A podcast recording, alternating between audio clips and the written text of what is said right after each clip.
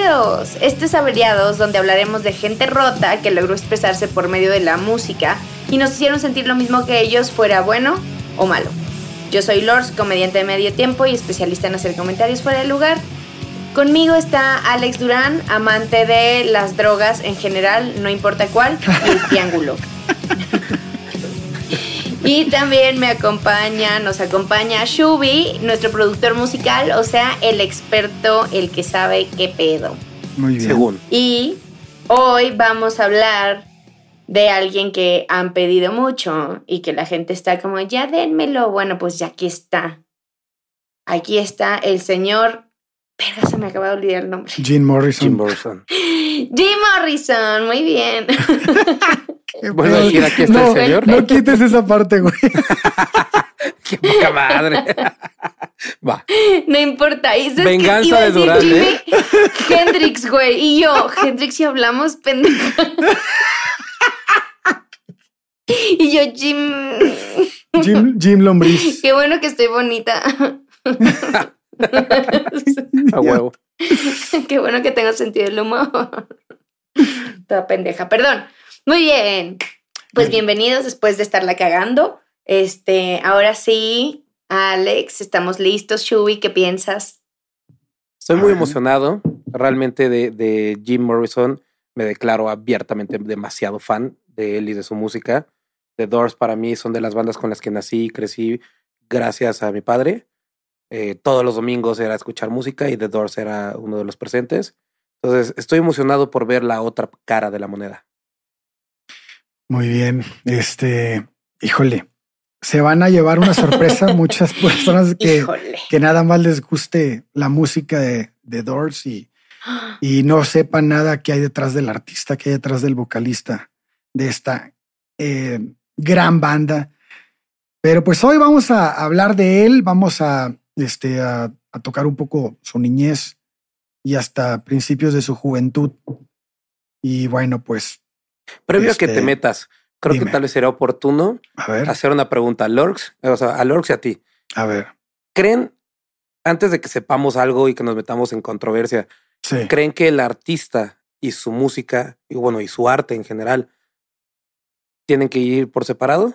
Yo O sea, su- totalmente. su vida y su, y su arte. Yo totalmente. Yo creo que sí. No sé, es una pregunta que he discutido muchas veces en otros como lugares y no sé, depende del pecado puede ser. O sea, si estamos hablando de de ay, si es muy buena persona, es bien fácil decir, claro, es que era buena persona y gran músico. Pero qué tal que es como Michael Jackson? Pero ahí no estás O sea, separando. güey. No, o sea, exacto, es cuando es buena persona es fácil no separar. Sí, claro. Pero cuando es mala persona es como, claro, vamos a tirar su música, no me importa, pero es gran música, güey. yo lo veo desde. Ese es cómo yo, lo haces. yo lo veo desde este punto. Y ustedes dos saben perfectamente que soy una persona atea. Y, por ejemplo, ¿Neta?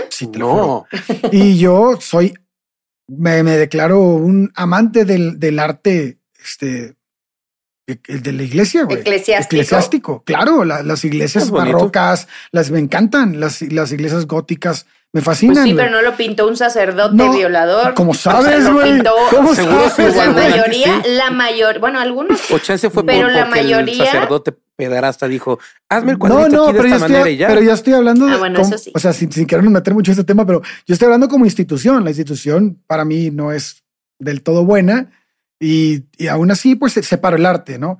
Y lo mismo me pasa con, con los artistas. O sea, Michael Jackson habrá sido un hijo de la chingada, es una muy mala persona probablemente. No, no, no lo hemos estudiado en, en averiados y este y estaría bueno. Eventualmente. Pero su música es increíble. O sea, no, eso no, lo- no, Sí. no vamos a discutirlo, ¿o sí. Sí, pero no sé si, si tú estás. eh, la iglesia es como decir, ah, claro, es que Michael Jackson forma parte de Sony y yo no tengo problema con Sony. Pues no es lo mismo, ¿sabes? Sí, es O sea, como decir, es que me encanta cómo da la misa de no Norberto, estamos- aunque sabes que Norberto es un violador, pero te encanta cómo da la misa y ha sido como revolucionado la misa. O sea, e- es, es ese pequeño debate que yo nunca he logrado tampoco llegar a una conclusión. Yo no sé. Me encanta que todos tenemos un punto de vista un poco Yo creo, diferente. yo sí lo separo bien cabrón. A mí sí no me gusta mezclar esas cosas. Yo no sé, porque ahora yo sí siento culpabilidad Cuando escucho, a Michael Jackson, me choqueó tanto como el último documental que vi, ah. que fue como cada vez que escucho a Michael Jackson es como, me encanta, maldita sea. No quiero escucharte, pero está bien chida. Es muy bueno. Sí, está cabrón. Es complicado, no sé. Bueno, algo así les va a pasar con Jim Morrison, pero bienvenidos que Durán va a seguir escuchando Bueno, si quieren empezamos ya para no alargar más. Bueno, eh, la madre de Jim, Clara Clerk, tenía cinco hermanos. Era hija de un abogado de Wisconsin que tenía intereses políticos de carácter comunista. La madre de Clara murió cuando ella era una adolescente. En 1941, cuando Clara tenía 21 años, decidió ir a visitar a su hermana a Hawái. Su padre había conseguido trabajo en Alaska como carpintero y su hermana estaba embarazada. Estas dos cosas justificaron ese viaje. En Hawái hubo un baile de la Marina. Fue en ese lugar donde conoció a Steve, el padre de Jim. Steve se había criado en Florida, tenía dos hermanas, era el hijo único varón eh, de un conservador dueño de una lavandería. Steve se graduó de la Academia Naval en Estados Unidos con cuatro meses de adelanto, en febrero de 1941. Esto no por ser algún tipo de erudito ni nada, sino que el programa de instrucción se aceleró para dar una nueva promoción de oficiales ante la inminente guerra mundial. Steve y Clara se conocieron casi al mismo tiempo que los japoneses bombardeaban Pearl Harbor. ¿A qué le recuerda esto? Se casaron muy poco tiempo después, muy probablemente por presiones de la guerra, en abril. Jimmy, estamos hablando de que Jimmy. claro. en abril de 1942. Y al poco tiempo partieron a Florida para que Steve volviera al servicio en el Pacífico Norte. El 8 de diciembre de 1943, James Douglas Morrison se unía a la guardería de la guerra en Melbourne, Florida. Su padre lo dejaría con solo seis meses de nacido para pilotear aviones caza desde los portaaviones de la guerra. Durante los siguientes tres años, Clara y Jim vivieron con los padres de Steve en Clearwater. Las reglas de la casa eran bastante estrictas. Estamos hablando de dos, pues los abuelos de Jim, dos personas sumamente estrictas. Em, eh, tenían como que una idea muy cuadrada de cómo se debía tratar a los niños. Por ejemplo, una de las reglas de la casa era los niños, a los niños se les debe de ver, pero no escuchar. Ajá. Ellos pensaban, ellos pensaban que ignorar las cosas desagradables las hacían desaparecer. le dicen. Claro. Esto es importante porque, porque más adelante vamos a ver cómo repercutió, ¿no? este tipo de crianza. Entonces ignoraban las cosas desagradables porque pensaban que de esa forma desaparecían. Para alivio de Clara, Steve regresó en el verano de 1946. Sin embargo, la inestabilidad de la pareja, debido a la movilidad laboral de Steve, generaba separaciones que continuaron durante toda la infancia de Jim. Esto es muy común en las familias que tienen padres que trabajan en la milicia en Estados Unidos, porque eh, como los mueven mucho de bases, pues no, no están ni siquiera dos años en un solo lugar. Entonces esto, hay estudios psicológicos realizados a menores de edad en donde han llegado a la conclusión de que este tipo de cambios genera inestabilidad emocional y algunos problemas psicológicos en los niños. Y desapego en general, ¿no? Además, desapego, claro. ya vamos viendo a dónde va. Sí, exacto. El primer... No lo justifiquen. sí, luego, luego explicando, no, pero no fue a Bueno, no fue su culpa. Bueno, bueno. Su papá se mudaba. Si, si, leyéramos las nuevas, las nuevas teorías de la crueldad, podríamos estar de acuerdo con Simón Baron Cohen en que tiene algo de, de víctima todas las personas que son así. Pero bueno, ahorita vamos a ver. El primer cambio de residencia tuvo como destino Alburquerque. Eh, por aquel entonces, Jim tenía cuatro años y ya tenía una hermana, ya había nacido su hermana. A diferencia de otros artistas, el libro en el que yo me basé no habla mucho de la vida de sus hermanos. Se centran mucho en Jim por Bueno, ustedes van a ver por qué. Pero ya, ya tenía una hermana en ese entonces. Y Él solito podía con el- la trama del. sí, del sí, sí, sí, Sí, no necesitaba que le echaran. ¿Dónde estaba otro anfitrión? Propia película de suspenso. Protagonista, el cabrón. Y aquí en este momento se da uno de los eventos, este, contado por Jim Morrison muchos años después, que más bien el evento que marcó la vida de Jim a los cuatro años. Eh, mientras viajaba con sus padres por la carretera de Santa Fe, eh, Jim experimentó eh, lo que con el tiempo se describiría como el momento épico. Un camión se encontraba volcado en la carretera Justo frente a él había cuerpos inertes que estaban esparcidos por todo el asfalto. Algunos estaban heridos y otros a punto de morir. Eh, eran indios de, un, de alguna reserva de Estados Unidos. Eh, Jim no pudo contener el llanto. Steve detuvo el coche y se bajó para ofrecer ayuda. Ah, Jimmy, como le dijeron sus padres hasta cumplidos los siete años, solo podía mirar aquella escena a través de la ventanilla del automóvil. Después de que Steve hizo todo lo posible por llamar una ambulancia y, y tratar de ayudar a las personas que se encontraban heridas, regresó al auto y abandonó el lugar. Eh, pero el problema es que Jim no podía calmarse, eh, no paraba de gritar que quería ayudarle a las personas. Clara lo abrazó y le dijo que no pasaba nada, a lo que Jim contestó, si pasa, se están muriendo.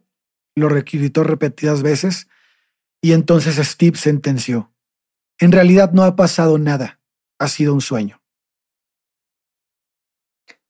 Esas fueron. Vamos a mutear tus emociones. Sí, claro. Pésimo manejo de emociones. Sí, Claro, Sí. güey. Pero fíjate cómo era la educación, güey. Crianza, Sí, claro. buena crianza. Ajá, Sí, porque traía eso de, güey, Sí. no, si no hablamos de eso, se si no lo veo, no pasó. Así es. Exacto. conozco a varios que se basan en eso. Mucha gente, güey. Sí, yo cuando lo leí dije, wow, yo conozco varias personas que dicen eso. güey. Pero bueno, años más tarde, Jim le contaría a sus amigos que en el mismo instan- instante en el que el automóvil de su padre se alejaba del cruce donde había sido el accidente, un indio murió y su alma se introdujo a su cuerpo. Entonces, él vivió a lo largo de sus 27 años eh, pensando que había un, una especie de chamán guiando sus cami- su camino. Está muy chiquito para estar en drogas, ¿no? sí, pero está bien cabrón. Estamos hablando de una persona que probablemente eh, tiene una memoria fotográfica invaluable desde muy chico. A Jim lo entrevistaban y, y de- contaba que los primeros recuerdos que él tiene es de gente adulta diciéndole, ven, ven como bebé. O sea, imagínate a qué edad vio eso, güey. Y eso lo contó en No varias partes de su, en varias etapas de su vida. O sea, no nada más cuando estaba drogado. O sea, era una persona que tenía una memoria envidiable. Wow. Eh, entonces, él obviamente, pues ¿Qué está. pasa en estos últimos dos capítulos? Pura gente con memoria Sí, güey. cabrona. O sea, ¿qué les pasa? Pero, pero pues los cuatro no. O sea, los cuatro Sí. fueron como medios genios. Sí, pero en el capítulo anterior. No, hablamos Jaco fue una de- locura, O sí. sea, Jaco ni siquiera estudiaba. Era así No, como, sí, sí. déjame escuchar. Listo. Sí, Jaco era una locura. Sí, Jaco tenía como, como memoria, memoria fotográfica auditiva. Algo así Sí, sí, tenía. sí. Bueno, pues entonces, este, dejemos esta, esta anécdota, este- esta, esta etapa de la vida de Jim y grábensela porque va, va, se- vamos a seguir escuchándola durante las dos etapas del, de la vida. Solo para confirmar, tenía siete No. años, Aquí tenía cuatro cuando le pasó eso. cuatro. Cuatro años. En febrero de 1948, la familia cambió nuevamente de residencia. Esta vez se fueron a Los Altos, California.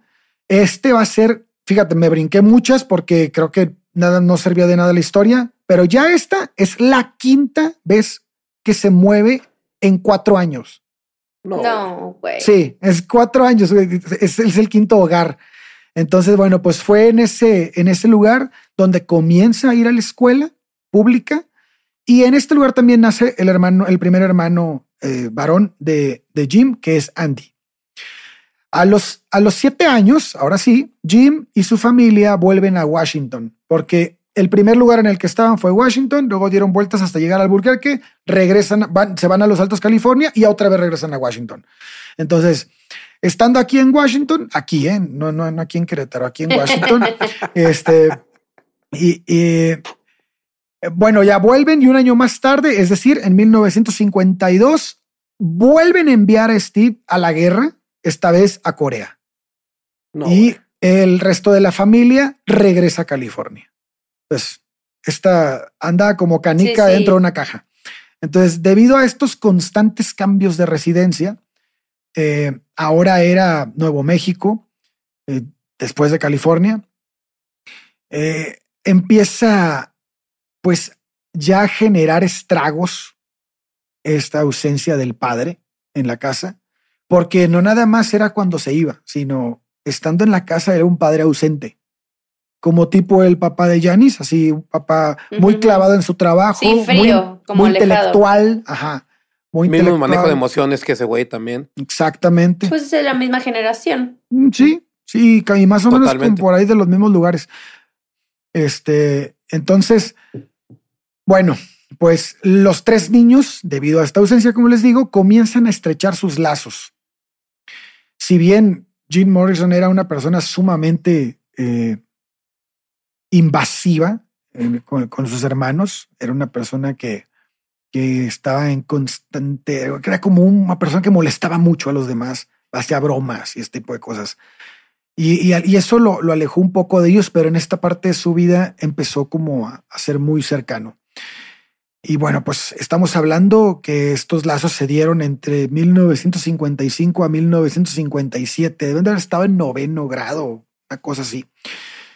Pero bueno, también Jim comenzó a rebelarse en este momento. Abandonó sus lecciones de música, eh, se negaba a participar en las funciones familiares y comenzó a leer con voracidad. Esta es otra característica que tenía Janis también.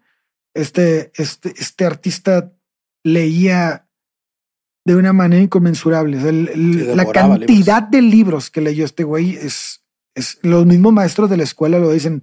Esta persona tenía tenía una, este, tenía más, mucho más cultura que cualquier alumno promedio. ¿Se sabe en la clase de música qué, qué le enseñaban? No, no sé, no sé, no lo dicen. Al menos no hasta donde voy. Al menos hasta donde voy. Pero bueno, fue, fue en ese tiempo también cuando empieza a... Pero si es en la escuela, seguro, flauta, el himno de la alegría. y el himno nacional si es que tienes buena voz para el concurso. Obvio. Lo pregunto porque más adelante voy a tocar ese tema un poquito más, pero. Muy bien. Entonces estamos en septiembre de 1957. Abandonaron Nuevo México para volver al norte de California. Eh, el nombre del lugar en donde están ahora se llama Alameda. Es una pequeña isla en la bahía de San Francisco. En ese lugar cursaría el primer año de secundaria. Solo llegó a tener un solo amigo en esa escuela. Su nombre era Fod Ford.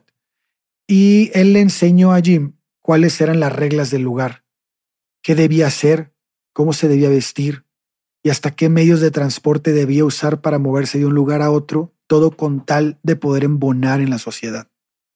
Esto para Jim era muy importante. Y entonces, por ejemplo, este, Ford le decía, no, es que no puedes llevar pantalones limpios, güey. Esto es real, güey. No, no puedes llevar pantalones limpios porque lo que se usa, lo que la chaviza usa, es que los pantalones estén sucios. Entonces, pues en su casa se lavaban los pantalones casi dos veces por semana. Y el güey, pues lo que hacía era dejar unos pantalones, dejar unos pantalones sucios en la cochera y ahí se los cambiaba y se los llevaba a la escuela con ellos. lo que hubiera dado Jaco por vivir en esa época, güey. No mames, ya sé, güey. con una sola playera, güey. pues fue en ese tiempo cuando él empieza a desarrollar un cierto resentimiento hacia la autoridad. Yo creo que tiene mucho que ver que el papá era militar y que tenía este desapego y como que era su forma de rechazar, ¿no? Es lo que estaba viviendo. Algo que este, este, este rechazo a la autoridad se va a volver una constante a lo largo de la vida de Jim. Bueno, pues estos dos amigos, Jim y, Ford, eran inseparables tan inseparables que tuvieron muchas experiencias que más adelante tendrían algunas repercusiones, como por ejemplo, eh, conocieron el alcohol juntos. La primera vez que lo conocieron se tomaron una botella de ginebra entre los dos. La este, cruda, güey. Sí, güey. La cruda a esa edad, no pasa nada. Y es, pero. Güey, te juro que sí les da. ¿Cuántos años tenían? ¿15? ¿14? No, aquí de haber tenido unos. ¿Qué serán? ¿12? 13. No, te da cruda esa edad. No, sí, como 14. Más o menos como 14 de Lords. Güey, seguro el día siguiente, al menos así como, ¿qué es esto? No les duró todo el día. ¿A qué edad? Una hora. ¿A qué edad estás en high school en Estados Unidos? Sí, 15, 16, 17, ¿no? Pues más o menos tienen como 14 años. Ajá. De haber tenido como 14 años. Pero bueno, entonces conocen el alcohol juntos y, y también este, empiezan a tener comportamientos bien extraños, güey, porque simulaban peleas en la alberca de los oficiales. La, ¿Es este, el club de la pelea? Ya ves que vivían como en colonias de todos de la Marina. Entonces, pues ahí eran oficiales y pues ahí vivían y, y, hacían su desmadrito ahí adentro. Entonces, hacían este, este tipo de, de como que se peleaban en la alberca, pero después pasó a fingir asesinatos, güey, y después regresaban riendo a la casa. pero ¿cómo fingían un asesinato? No tengo idea, pero se las eran en Estados Unidos seguro tenían metralletas guardadas en. No, o, compraban, o compraban pinturas rojas y se tiraban allí como no sé. O sea, eh, les gustaba hacer este tipo de cosas, güey. Pues estos dos también desarrollaron juntos este su, su despertar sexual. Espiaban a las niñas y a sus mamás cuando se cambiaban de traje de baño en el club. Comenzaban a hacer bromas por teléfono con contenido sexual explícito. Este, al igual que Janis, a Jim le llamó mucho la atención la cultura beat y, o, como se le conocía despectivamente en ese tiempo, los beatnik. Eh, el santuario ya sabemos dónde estaba, ¿no? El, de esta cultura, de esta este, cultura urbana, que no sé, no sé si lo podemos llamar santuario, pero bueno, el lugar donde se reunían más cabrón en Estados Unidos era en North Beach, California. Y este lugar, a diferencia de Janis, le quedaba a Jim a 45 minutos de su casa, güey, en autobús. Entonces, pues eh, iba seguido. Este par de amigos les encantaba recorrer, recorrer Broadway. Eh, se detenían en las librerías a hojear libros prohibidos. Otra vez aparece el libro On the Road de, de Jack Kerouac. No me acuerdo cómo se apellida este, el, el, no sé cómo se, se, pronuncia el apellido de este, de este autor, Kerouac, pero no sé cuál sea la pronunciación correcta. Este, que le había fascinado también a Janis y a toda, a toda una generación, ¿no? En esa época eh, hizo lo mismo en la cabeza de Jim y su amigo que en la de Janis eh, y empezó como a, a, querer hacer un, como un, este, algo que activó la rebeldía en, de manera superlativa en, en, los jóvenes de esa época. También por la represión que sufrían por parte de la, de la sociedad, ¿no? Que no les permitían muchas cosas y era como el, momento de destramparse. Bueno, pues claro. ¿Te fijas cómo tiene muchas semejanzas con Janis? Muchas, con, con, con, Jimmy, pero por cuestión de, del extracto social del que, era cada de uno la de zona. Más con Janis que con Jimmy, ¿no? ¿Se te hace? Sí.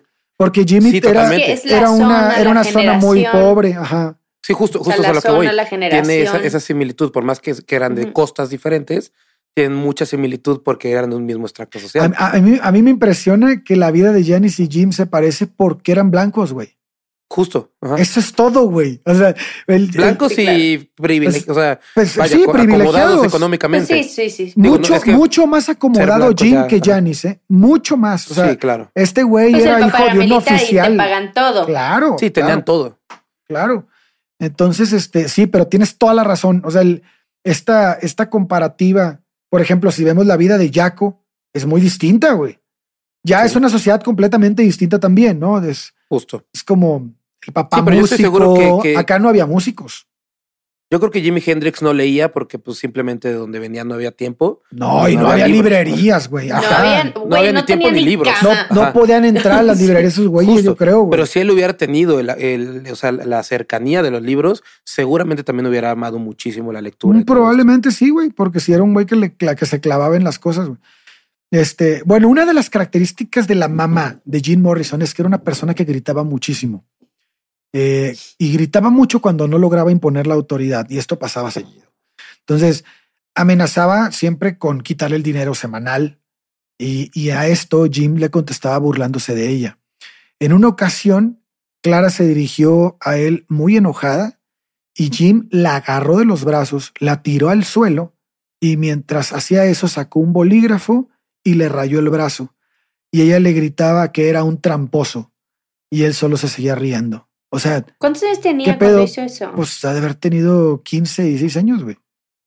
Uy, pero no, pero tiró a su mamá como un pinche delincuente. ¿Te bajo un poco de broma o te o sea, yo no veo a mi, tirando a mi mamá de broma, güey.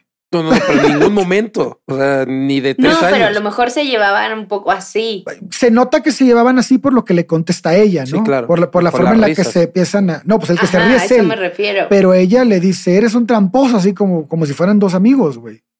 Entonces, Ese es mi punto. sí, sí, totalmente. O sea, la relación entre madre e hijo, al parecer no había mucha autoridad.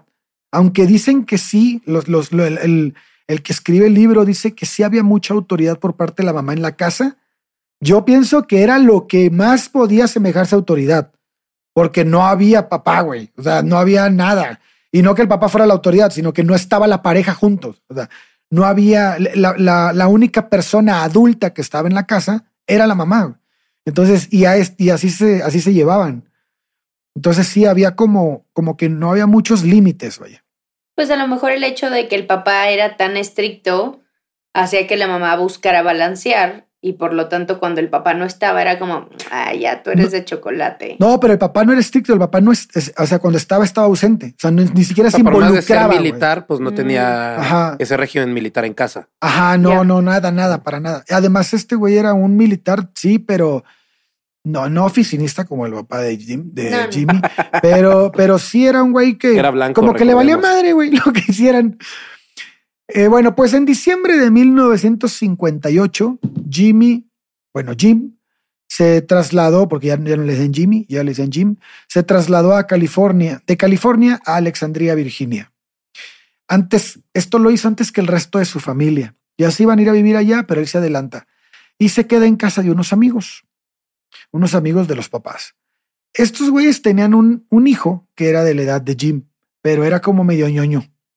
Entonces, Jim no tenía mucha relación con él, pero este amigo que se llama Jeff Morehouse fue quien le presenta a Jim a Tandy Martin, quien se convertiría en su pareja durante los próximos dos años y medio que duraría su estancia en este lugar.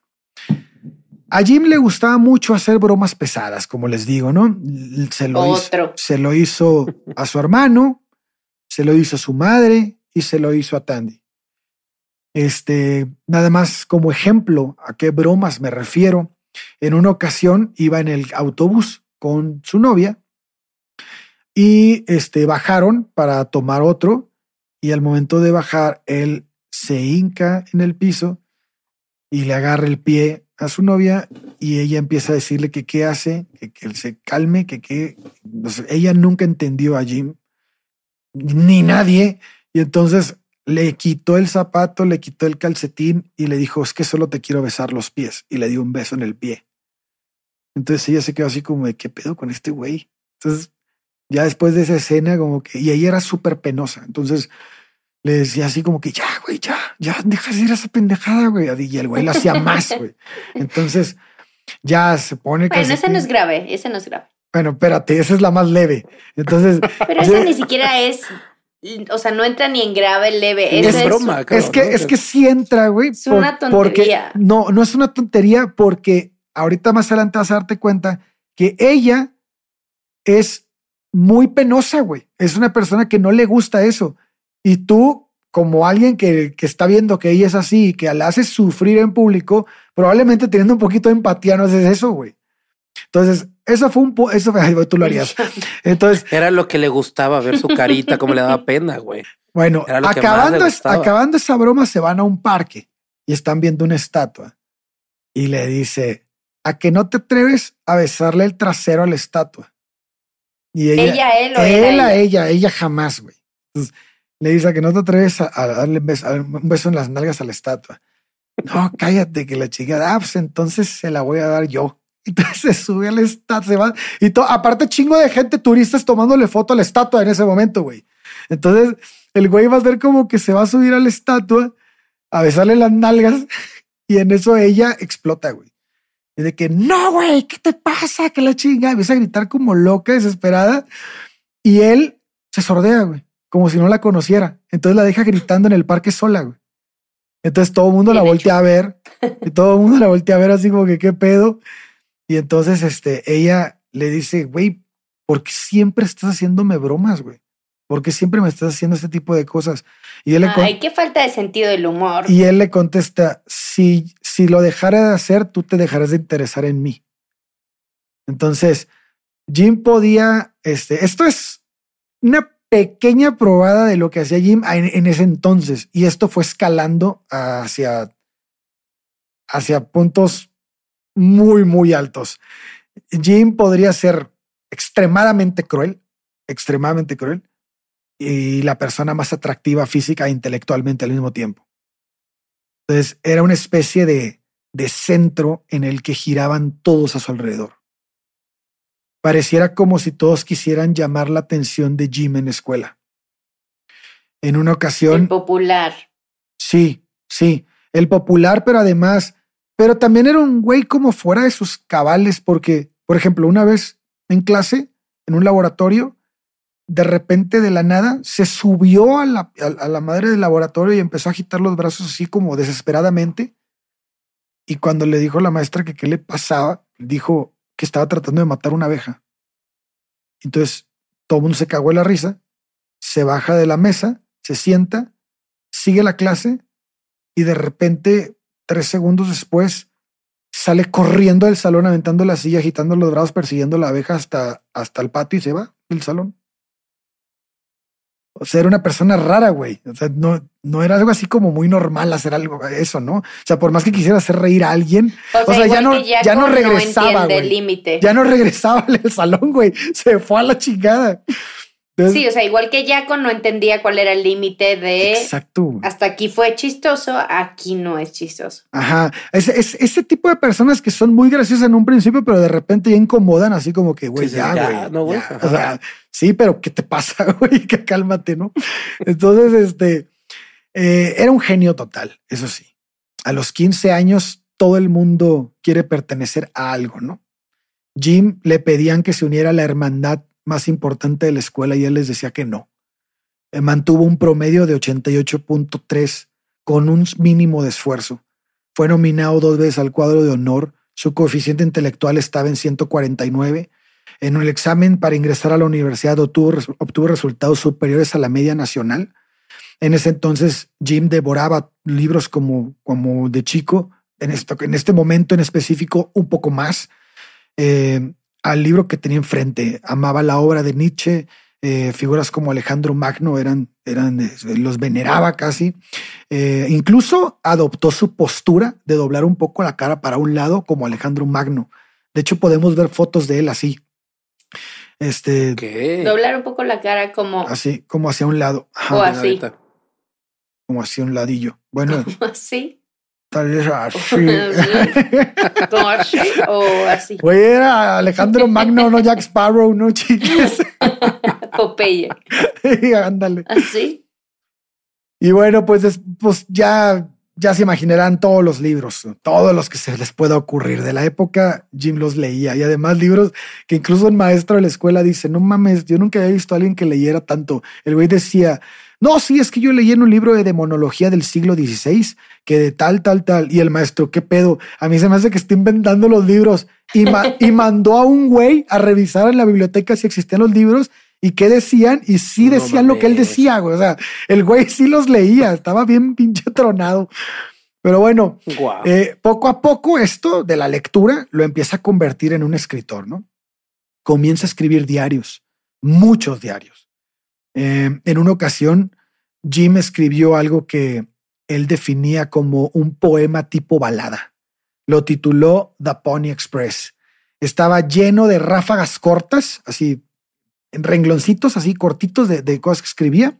que iban unidos, obviamente, y con esto llenaba cuadernos de los que después vamos a ver cómo va a salir gran parte del material o la inspiración para muchas de las canciones de Doors. Eh, uno de los poemas que sobrevivió a ese tiempo fue Heart's Latitude, y Jim lo escribió después de ver la portada de un libro donde salían unos este, caballos que se arrojaban al mar desde un galeón español. Si, si ubican un galeón español, saben, sí, todos. Bueno, el que no, el que está escuchando que no sepa que es un galeón español, es como esos barcos que, que, tienen así, que, que, los haces con chingo de velas, así arriba. Bueno, de ese tipo. Entonces, bueno, eh, muchos de los poemas de aquellos días escritos por Jim trataban de agua y muerte. Mucha gente que conoció a Jim en ese tiempo dicen que Jim era un excelente nadador, pero que le tenía un pavor al agua. El agua le tenía como fobia.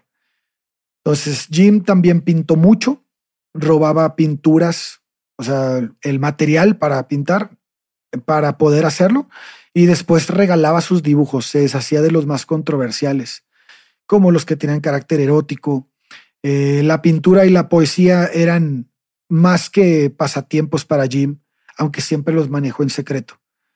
Algo que lo, que lo caracterizaba mucho era su constante hostigamiento a su hermano Andy.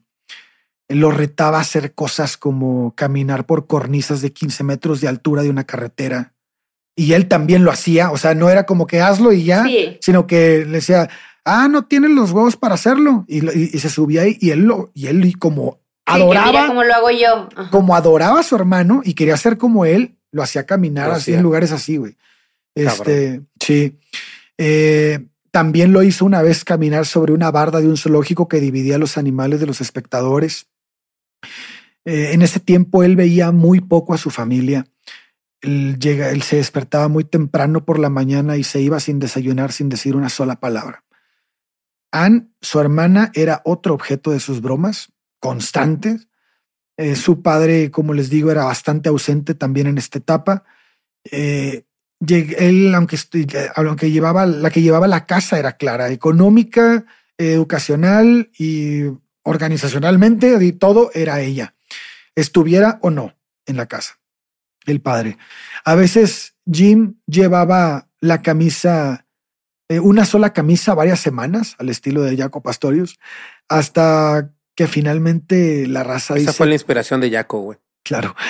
Hasta que finalmente. le tenía miedo al agua. Oh, ah, sí, güey. Pues a Jim no le gustaba mucho usar ropa nueva. Usaba una sola camisa varias semanas hasta que finalmente terminaba por darle asco a la gente. En una ocasión, es una anécdota muy cagada porque en una ocasión, y habla mucho de cómo era él, ¿no? En una ocasión su mamá le da cinco dólares para comprar una playera, una camisa.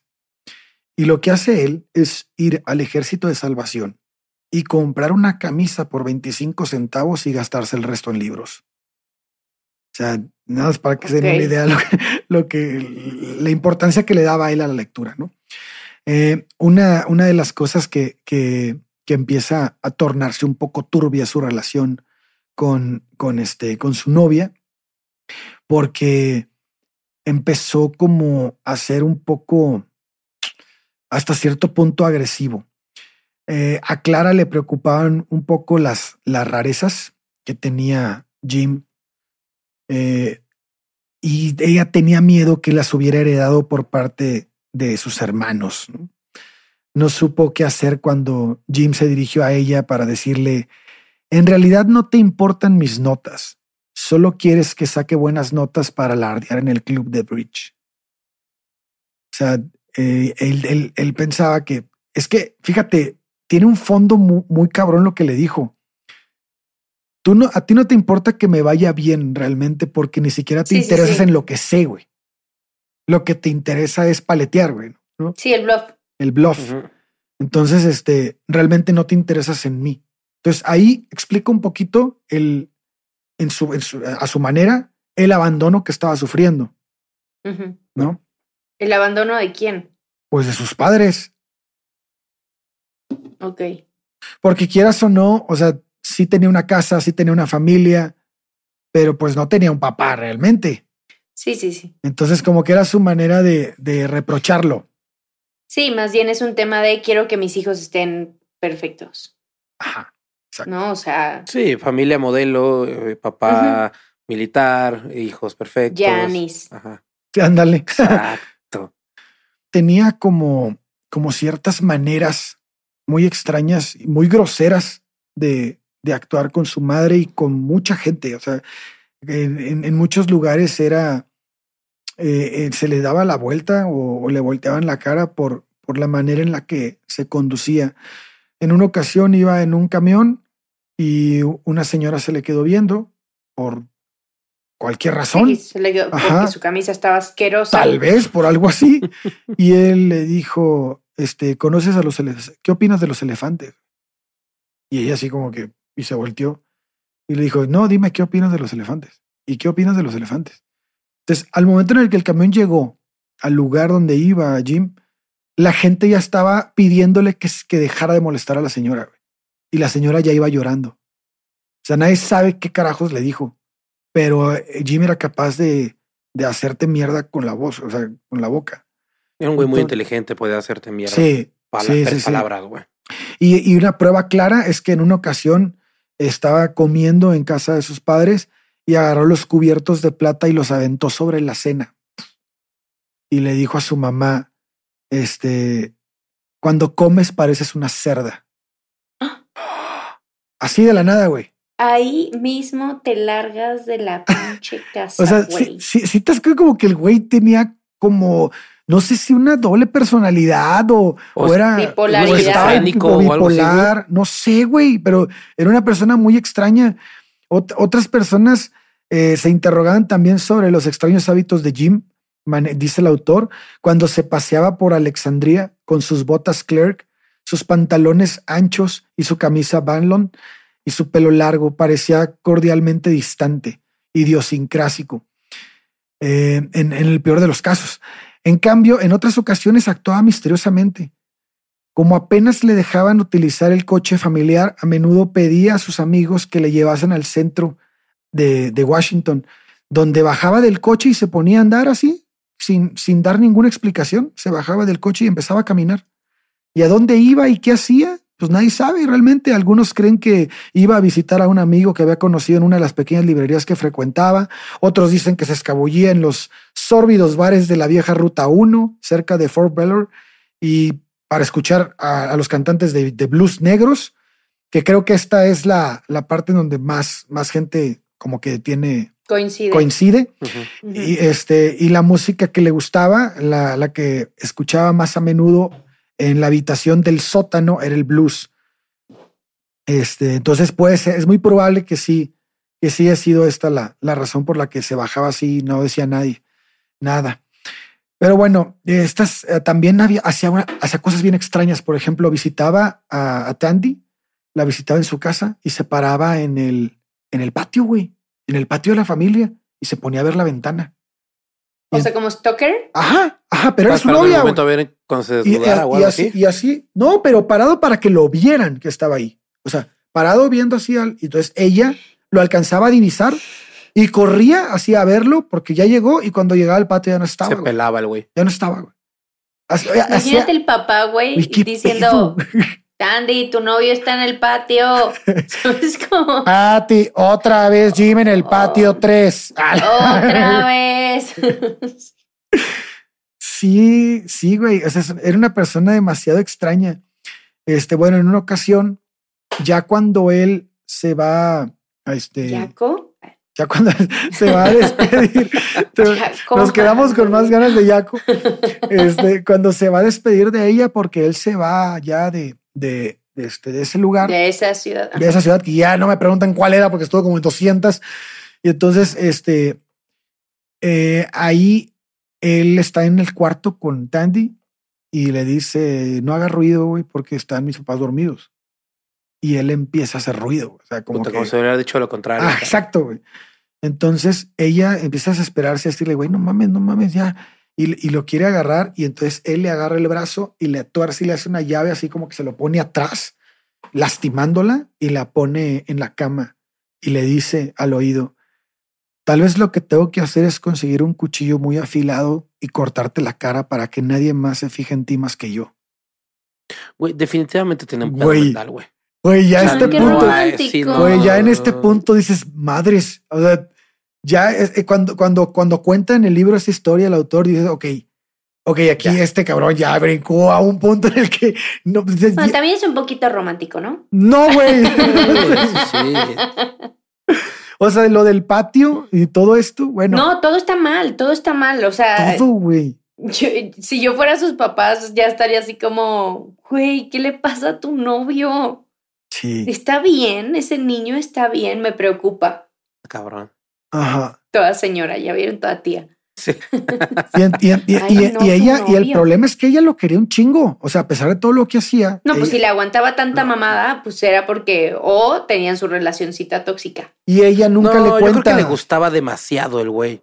El, O sea, el güey, Eso fue parte de la perdición de mucha gente que lo sí, conoció. el güey era una persona sumamente atractiva. sí, y que sí. sabía cómo enredar y envolver a la gente. Y era muy inteligente y atractivo. Entonces, sí era como, Sí, la peor combinación, güey. híjole, esta parte. Y hasta estaba medio, medio Mm, zafado, la güey. mejor combinación. Medio zafado, güey. ¿Ves, Lurks? ¿Ves, Lurks? Pero fíjate, eh, en uno- eh, cuando él se va, él, él, él quiere ver a Tandy antes de irse, ¿no? O sea, cuando fue esa pelea, Sí, y le después. quiere cortar la cara. sí, algo así. Pero lo quiere, la quiere ver y ella ya estaba como que había tenido una cita, había quedado con una cita para un baile, una cosa así. Entonces, con otro güey. Entonces ella le dice, no mames, pues no voy a cancelar la cita con este güey por, por algo que me estás pidiendo tú a última hora, güey. Pues no, no, no te puedo ver porque voy a hacer otra cosa. Entonces, la reacción de él es ir corriendo a casa de ella, subirse al árbol de la familia, del, del, del patio de la casa, y empezar a gritarle que por fin se había deshecho de ella. Por fin me voy a liberar de ti, seré libre, me voy y no te escribiré nunca, ni siquiera pensaré en ti. Y obviamente ella, ella estaba, cuando él hace eso, ella está en su cuarto llorando porque sí quiere verlo, pero sabe que este güey está loco. O sea, dice, no mames, no, ya tengo que terminar por... Pues ya se va. Ajá, o sea, Ajá. ya mejor. No, güey, después de que también hace que te va a cortar la pinche cara, güey. Claro, no lo quieres volver a ver, güey. Claro. Pase lo que pase. No, Sí, no, me importa no. si no tengo cita. O sea, Sí, es como bye. tengo cita con el dentista. ¿Sabes? O sea, ya no importa. Y entonces le dice, y además baja ahorita mismo a darme mi diario, mis libros de poemas, mi tal, mi tal, mi tal. Y ella baja a llorar todo llorando y le da las cosas y nunca más lo volvió a ver, güey. Y él le corta la cara. O sea, ella dice que, que el, el- lo único que lo último que vio de él fue su coche perdiéndose en, en la noche hacia Florida. Y ya, Ay, no lo vio en la tele. no lo vio en la tele. Sí. Ya no lo vio en la tele. Pero este. Ella no era es- adinerada y no tenía tele para ver sus conciertos. Maldita sea. Pero fíjate cómo esto. eh, a mí me gustaría, y ya lo hemos hablado aquí, después más adelante lo vamos a hacer. Pero esta parte de la vida de Jimmy que fue muy resumida porque su vida después no, no quise entrar, no quise dejar nada de, de- hasta los 17 para el próximo episodio, porque el próximo episodio nos vamos a dedicar totalmente a la, a la, a la historia musical de él. Pero me gustaría mucho que este episodio en un futuro lo pudiéramos hablar con alguien como Quique Vázquez, por ejemplo, que le gusta un chingo la música y nos podría dar un perfil psicológico a este güey. Así que es- esta, sí, esto que- ocurre por esto, Creo que güey. sí o sí, Problemitas eventualmente tenemos ya. que invitar un- a un psicólogo, un psiquiatra, Sí. güey, para que venga y perfile a todo lo que hemos hablado, güey. Creo que será un, un capítulo bastante interesante. Sí, Incluyendo muy lo que vimos la, eh, la vez pasada con Jaco, Janis, Jim. O sea, creo que va a estar interesante. Sí, estaría muy bueno y alguien que le guste mucho la música también para que pues le, le meta también de su cosecha. Creo que ya estoy hablando con Quique y me dijo que, que igual si se daba una vuelta en estos días. Ah, ya lo Yay. tenía, Lo podemos ¿verdad? tener por acá. Sí, este, y bueno, pues hasta aquí voy a acabar el, el relato. Creo que llevamos más o menos como una hora. Este, no sé si quieran agregar algo más. No sé, Shubi, ¿en qué te quedaste? Me quedo en que es muy corto lo que es. Yo creo que es el capítulo más corto. eh, por lo que recuerdo que empezamos a grabar, es, es el episodio más corto. Pero me, me, me quedan muchas dudas y muchas cosas en la cabeza. De, insisto, la vez pasada lo dije, yo no tengo cero expertise en, en enfermedades mentales, pero definitivamente este es otro caso de un güey que tenía una seria enfermedad mental y por la época en la que, en la que él vivió, pues nunca fue atendido, nunca fue como simplemente visto, ¿no? O haber dicho, ay, güey, este güey está un poquito, está mal. Y no nada más, hay como que se sale un poquito lo normal, ¿no? Y ya tiene lo de a loco. Pero, pues, güey, creo que es muy serio las enfermedades mentales. Ya vamos ganando un poquito, pero pues creo que hay que echarle muchas más ganas a ese problema. Sí. Fíjate que uno, se me olvidó decirles que uno de los dibujos o varios de los dibujos que hacía Jim eran personas con penes extra, extremadamente grandes como bates de béisbol, así. Y, en, algunas ocasiones eh, le ponía, eh, dibujaba como semen saliendo así, derramándose, y también de la zona, de la parte de anal, también semen ahí cayendo. O sea, era una persona como tenía este tipo de y él no tiene historia y él no tiene historia de abuso. Hasta ahorita no he encontrado nada de abuso. Más bien era como que él como, ¿Quién sabe? Puede ser, güey, puede ser. Esto lo hacía junto con Ford. O sea, estos, estos dibujos los hacía mucho tiempo. Eh, digo que este despertar sexual se dio con él. No sé tampoco si Jim hasta a cierto punto había sido homosexual en ese momento. No lo sé, no lo sé. Tampoco lo, lo narra el autor hasta ahorita. Pero este, pero sí tenían como esas inquietudes de hacer este tipo de dibujos este, sí, a lo mejor no fue abuso, más bien es una sexualidad. Despertar sexual entre abierta, un despertar sexual un tal poco. Vez abierta. Un poco fuera del común para la época. Sí, sí, porque ¿no? acuérdate así como que si veían en la ventana de las niñas, como por qué no también ver el de los niños. Exacto. Y acuérdate, a mí lo que me, lo que me brinca es entre que ellos? a Janis la, casi la mata la mamá por tener el dibujo de una mujer, la silueta de una mujer desnuda. Sí, claro. Y era X, güey. O sea, este güey dibujaba cosas explícitas. Exactamente. No, y aparte habíamos dicho que no había mucho que dibujar porque era un autorretrato. Pero este güey dibujaba unas pinches cosotas. y ahí Yo creo que ahí radicaba la diferencia, güey. No era un autorretrato. Yo creo que no. ¿Quién sabe? No sé. Pues no Así, sé. ya le no, este, sí, sí era. No, no, no, no sé, güey. Hay un dato que no conté de cuando, cuando hablamos de Jimmy, de Jimi Hendrix que de Jimi Hendrix sí se sabe exactamente el tamaño y la y la forma de su pene. ¿Qué pedo? ¿Por qué, güey? Porque hubo una, una chava que se encargaba de hacer esculturas de, de, de, penes. Entonces, o sea, y, y, y, se fue, los buscó a, a, a The Jimi Hendrix Experience y, este güey accedió sin problema a, que pues, le sacaron un molde. Jimi Hendrix no tiene ningún problema con la sexualidad, güey. a, que le sacaran un molde del pene. Y, existe actualmente, o sea, si tú buscas Jimi Hendrix pene, te va a salir la, la, la figura de cera, bueno, la figura de cerámica de, de Jimi Hendrix. De dos de hecho, son los que utilizan en la naranja mecánica. de, hecho, de, eso se basó la, naranja mecánica. son los que tienen ahí los, los de colorcitos que están ahí. Son Bastante figurativos y bonitos, pero es correcto. Muy bien. Bueno, qué pues. Fuerte. Pues, ¿qué opinan? Pues, Entonces, ¿quieren pues decir algo más, Lorx? Tú no has dicho nada del no he dicho nada. Eh, coincido, creo que es una persona que empieza a tener ciertos matices que te dan a entender que a lo mejor tenía algún tipo de enfermedad. Eh, adelantado a su tiempo también, o sea, como muy, eh, muy culto cuando en esa época, o sea, lo sabía como en todos lados, pero la gente no estaba tan involucrada en, en eso, era más otro estilo de vida. Entonces, nada, me parece interesante. Me quedé, la verdad, un poco corta en cuanto a el nivel de bully que estaba esperando que trajera Jimmy. O sea, que, por, que ponga en peligro la vida de su hermano, no te hace bully. O sea, el güey. Es un niño. no, no, no, no, no, no. No, el, el güey iba al parque y le decía a su hermano, agarraba una piedra y le decía a su hermano, voy a contar hasta 10.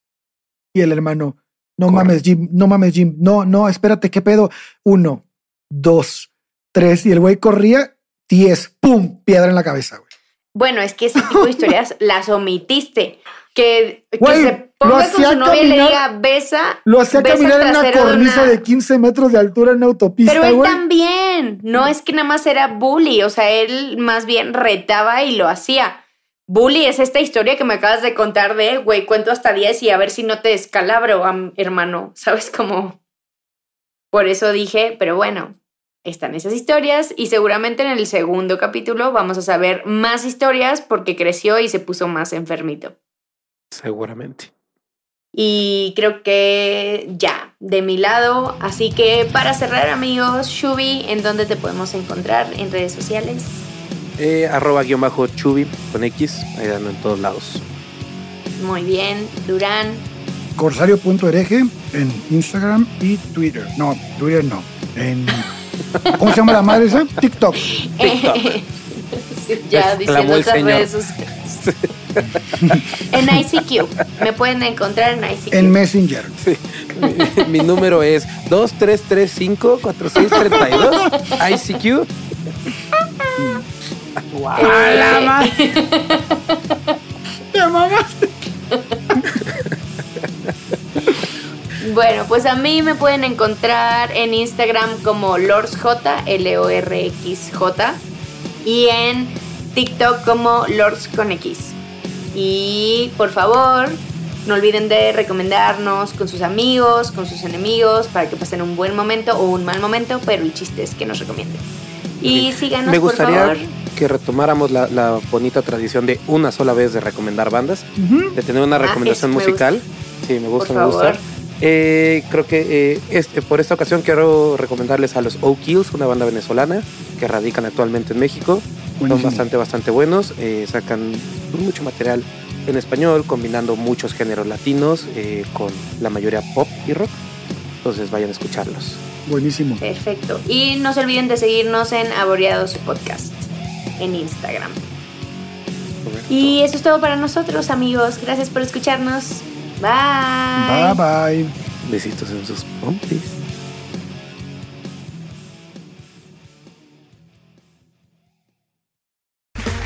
Okay, round two. Name something that's not boring. A laundry? Ooh, a book club. Computer solitaire, huh? Sorry, we were looking for Chumba Casino. That's right. ChumbaCasino.com has over 100 casino style games. Join today and play for free for your chance to redeem some serious prizes. ChumbaCasino.com. No purchase necessary. Where prohibited by law. 18 plus terms and conditions apply. See website for details.